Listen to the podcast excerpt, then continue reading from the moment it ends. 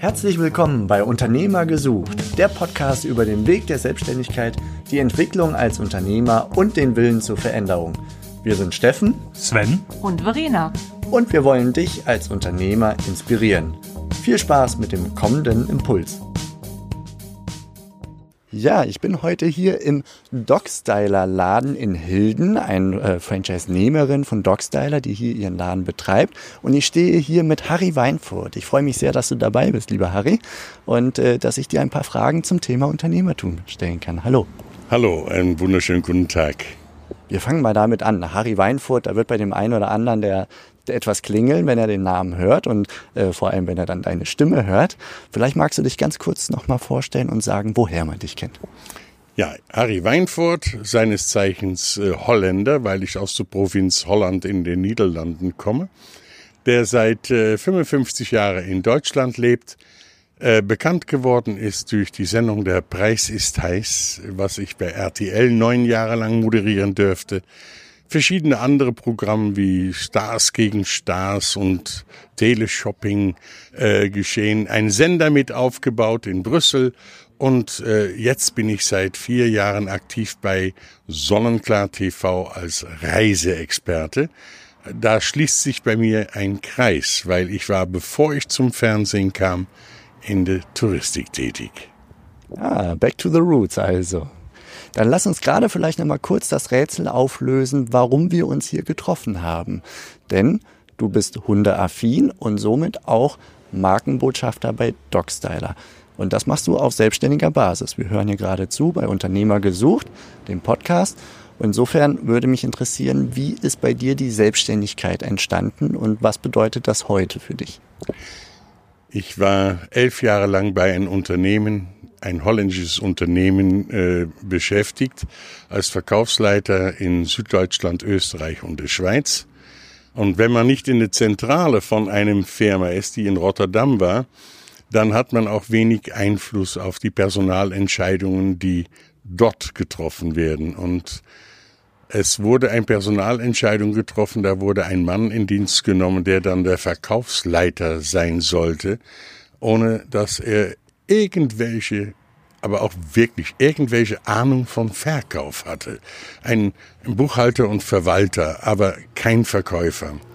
Und da wusste ich, dass ich einen schweren Stand haben würde.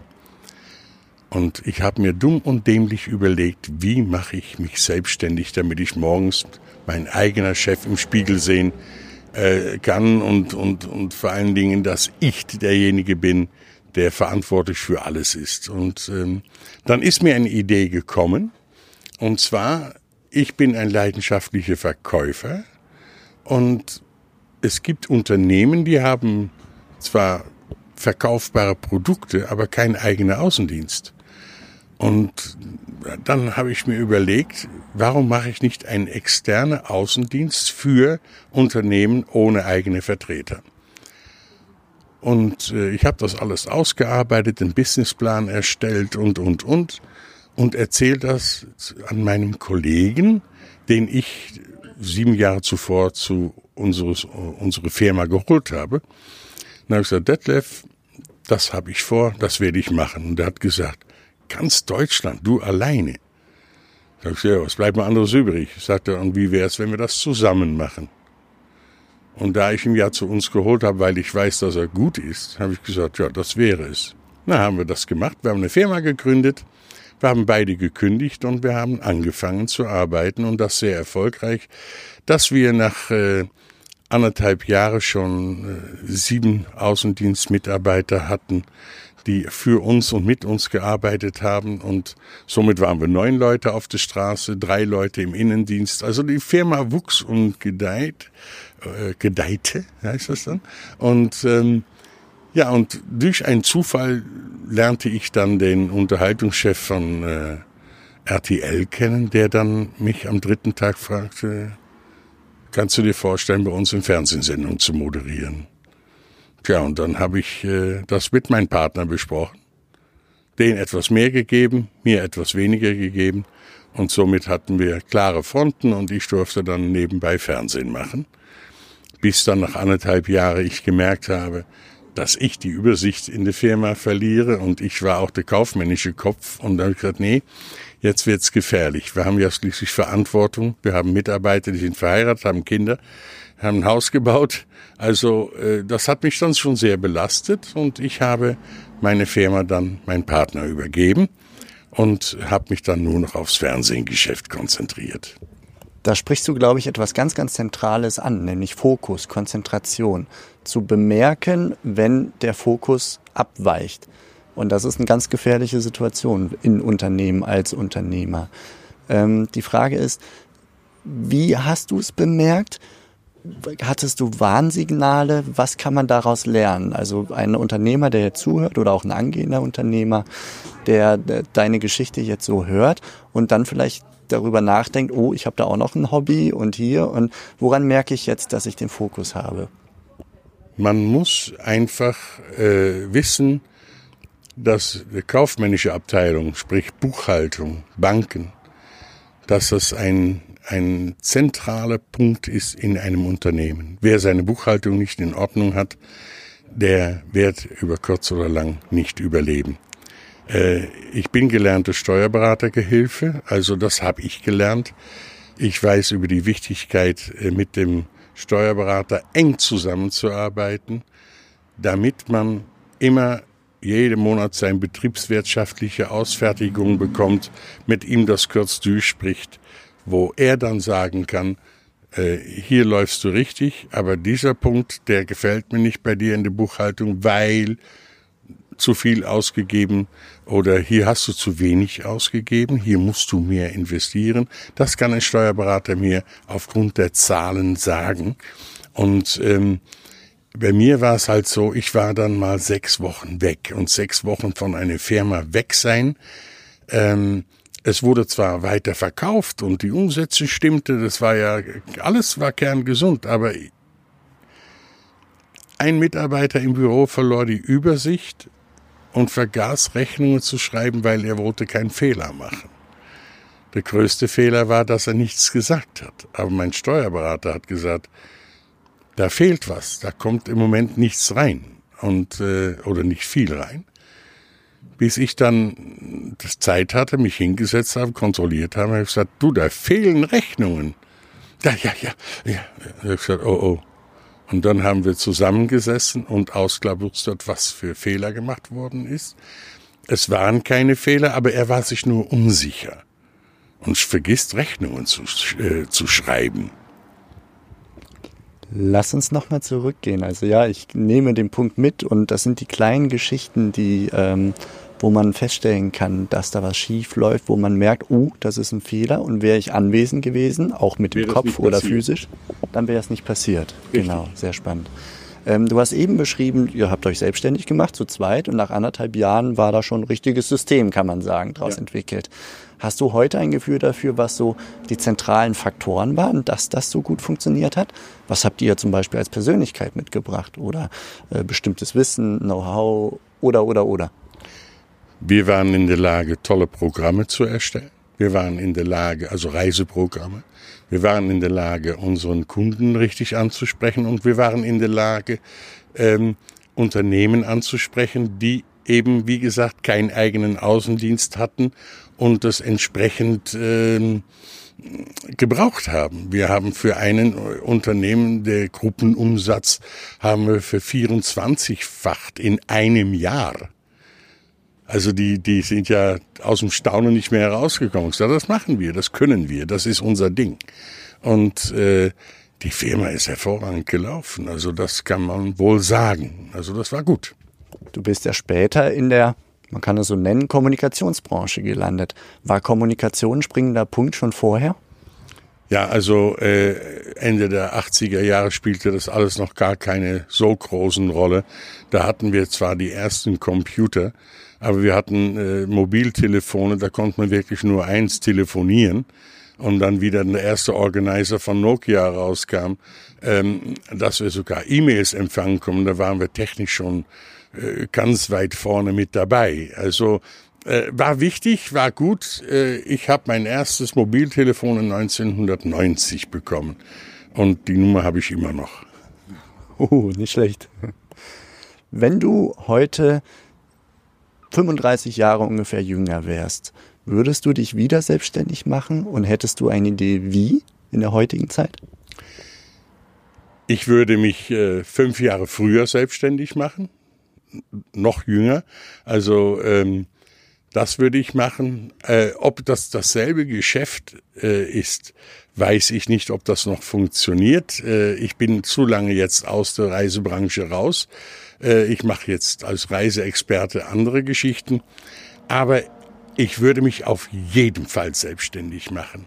Weil wer das nicht einmal probiert hat, wer das nicht, wenn das einem, bei einem im Hinterkopf ist, ich möchte mein eigener Herr sein, mein eigener Boss sein. Ich möchte ein Unternehmer sein. Klein, mittel oder groß, das ist egal. Aber wenn du diesen Traum hast, dann nimm das Ziel in Auge und verfolge es bis zu dem Moment, wo es ist. Fang sofort an aufzuschreiben, wenn du die Gedanken, ich möchte am liebsten selbstständig sein. Schreib es auf. Mach dich auf die Suche. Mach deinen Plan. Sei ganz ehrlich zu dir selber und sage von, kann man damit Geld verdienen? Kann ich das alleine? Oder muss ich Personal haben? Brauche ich Räumlichkeiten? Geht das äh, vom Anfang an von meinem Esszimmer aus? Was ich dann abends aufräumen muss, wenn die Familie sich da hinsetzt? Oder muss ich von vornherein ein Büro haben? Nicht zwingend notwendig. Man kann auch im Keller sitzen und man kann da einen Tisch hinstellen und Lampen auf dem Schreibtisch. Der Kunde, mit dem ich telefoniere, sieht nicht, ob ich in ein Glaspalast oder in mein Keller bin. Der Garage ist immer noch der Ort, wo die besten Ideen gekommen sind und die größten Unternehmen daraus hervorgegangen sind. Also die Motivation, der Einsatz, der Wille, das ist eigentlich das, was am meisten trägt und was sich auch transportiert. Die Begeisterung die Überzeugung für ein Produkt. Mach dich nicht selbstständig mit einem Produkt, was dich im Prinzip nicht interessiert, weil dann ist es nur ein Werkzeug. Dann ist es nicht das, wofür ich brenne. Dann ist es, äh, da kommt keine Glanz in meine Augen, wenn ich über mein Produkt spreche. Man muss einfach das Gefühl haben, ich habe etwas, was mir sehr viel Spaß macht, weil das darf nicht zu kurz kommen. Bei aller Ernsthaftigkeit mit äh, Kunden, mit Lieferanten, mit Finanzamt, mit dem Steuerberater, äh, mit Personal. Man muss Freude und Spaß haben. Und dann, wenn man da mal vier Wochen, sieben Tage pro Woche arbeitet, auch wenn die Familie dann mal sagt, du bist ja nie mehr zu Hause. Das ist eine Mietwohnung, mein Schatz möchtest du hier dein Leben lang wohnen bleiben? Dann bietet sie mit mir an einem Strang und ich kämpfe dafür, dass du aus dieser Wohnung rauskommst und dass du irgendwann in ein schönes Häuschen mit einem kleinen Garten wohnst. Das muss mein Ziel sein. Ich will meine Familie glücklich machen. Ich, ich arbeite, damit meine Familie es gut geht. Als Angestellter, dann weiß ich, das ist der Rahmen, in dem ich mich bewege aber kann relativ entspannt abends um 15 Uhr den Griffel fallen lassen und nach Hause gehen. Mutti hat gekocht, wunderbar. Beschwer dich aber nicht, dass du auf den Couch sitzt, aber in den nächsten sieben bis zwölf Jahren auf derselbe Couch immer noch sitzt. Da ändert sich nichts in dein Leben. Also wenn du intelligent bist, und das sind ja viele Leute, und wenn sie irgendein Gefühl haben, dass sie sich selbstständig machen sollen, dann hol dir die Ideen, dann geh einfach los, suche dein Ziel, berede das mit deiner Frau, mach das zusammen. Oder Mann. Oder Mann. Oder beides oder was auch immer. Spreche aber nicht mit deiner Verwandtschaft. Tu es nicht. Weil die Verwandtschaft ist mit den Gegebenheiten, so wie es ist, zufrieden. Keiner ragt hervor, keiner steckt seinen Kopf aus dem Sand, alle arbeiten, sind beschäftigt und alle haben ihr Ein- und Auskommen. Jetzt kommt aber einer auf die Idee und sagt, ich will mehr als nur ein Gehalt haben. Ich will ein eigenes Unternehmen haben. Ich will nicht für die Ziele für jemand anderem arbeiten. Ich möchte an meine Ziele arbeiten und ich möchte Leute beschäftigen, die für meine Ziele arbeiten. Die Verwandte will sagen, das klappt nicht. Das sollst du nicht machen. Gottes Willen, mach dich bloß nicht selbstständig. Das sagen die nicht aus, weil es die nicht zutrauen, sondern das sagen sie einfach, weil, dann stell dir vor, der hat Erfolg. Und der verkauft sein kleines Fahrzeug und kommt auf einmal mit einem großes Auto. Da stehen hier nicht mehr sechs kleine Fahrzeuge, sondern fünf kleine und ein großes. Ja, wie stehen wir denn da für unsere Frauen? Ja, siehst du, Herbert hat es geschafft. Und was ist mit dir? Warum machst du nichts? Also sind die von vornherein dagegen, dass du dich selbstständig machst und Erfolg hast. Boah, das ist eine gewagte Aussage.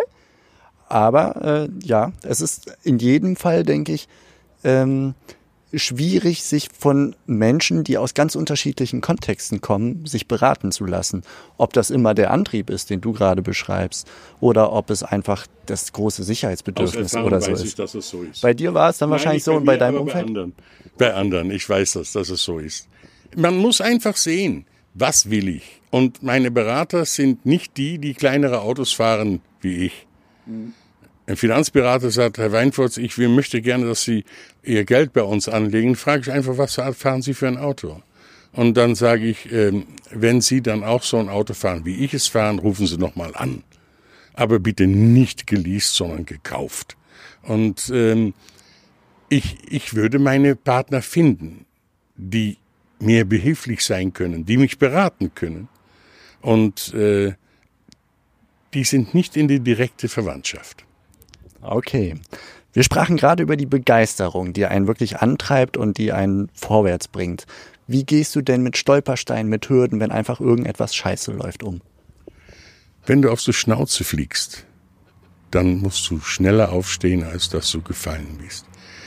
Es kann nicht immer alles klappen. Das wäre rosarote Brille und das, das ist unmöglich. Aber behalte alles unter Kontrolle. Und da kommen wir wieder zu der Buchhaltung. Ich weiß, wie viel Geld ich habe, ich weiß, wie viel Geld ich noch ausgeben kann. Und wenn ich rechtzeitig merke, hier läuft was furchtbar schief, hier geht was furchtbar in der Hose, sorg dafür, dass die Sozialabgaben bezahlt werden. Das ist eine strafbare Tatsache, wenn man es nicht tut. Sorge, dass die Steuern bezahlt sind. Die finden dich im Timbuktu immer noch. Und ähm, höre rechtzeitig auf und fange von vorne an, bevor du in die Miese rutscht. Da, das ist ganz wichtig. Man muss das ganz, man muss deswegen nicht, bei aller Begeisterung und aller Freude, die man hat, halte dein Firma im Auge und sorge dafür, dass du eine Vertrauensperson Person hast, mit dem du über alles reden kannst. In den meisten Fällen ist das ein Steuerberater, mit dem kann ich äh, konkurrenzlos reden, weil der hat, der will ja, dass es mir gut geht. Der möchte gerne, dass ich ein Unternehmen werde mit 50 Angestellten, dann verdient er auch mehr. Aber er wird einen Teufel tun, mich falsch beraten. Jetzt bist du Markenbotschafter von einem Franchise-System, nämlich Dogstyler für Hundebedarf. Das ist auch eine Option, sich selbstständig zu machen. Wie stehst du dazu? Welche Erfahrungswerte hast du da rund um Franchise, Franchise-Nehmer werden? Franchise-Nehmer werden ist äh, einer der, sagen wir mal, cleverste Ideen. Ich äh, unterhalte mich dann mit einem Unternehmen, was schon mehrere Filialen hat, eigene und Franchise-Nehmer-Filialen. Das heißt, ich muss kein neues Geschäft entdecken, herausfinden, was, was läuft überhaupt. Hier gehe ich in einem fertiges Konzept hinein. Ich werde unterstützt mit dem Ladenbau. Alles hat ein Gesicht. Alle Läden sehen gleich aus, in unterschiedlich groß, große ähm, Räumlichkeiten. Und äh, letztendlich ist es so, dass ich lebe dann nicht allein auf einen Art einsamen Planeten und versuche mich selbstständig zu machen, sondern ich gehöre zu einer Gruppe. Ich, ich lebe in einer Gemeinsamkeit und ähm, letztendlich bin ich aber trotzdem der Selbstständige.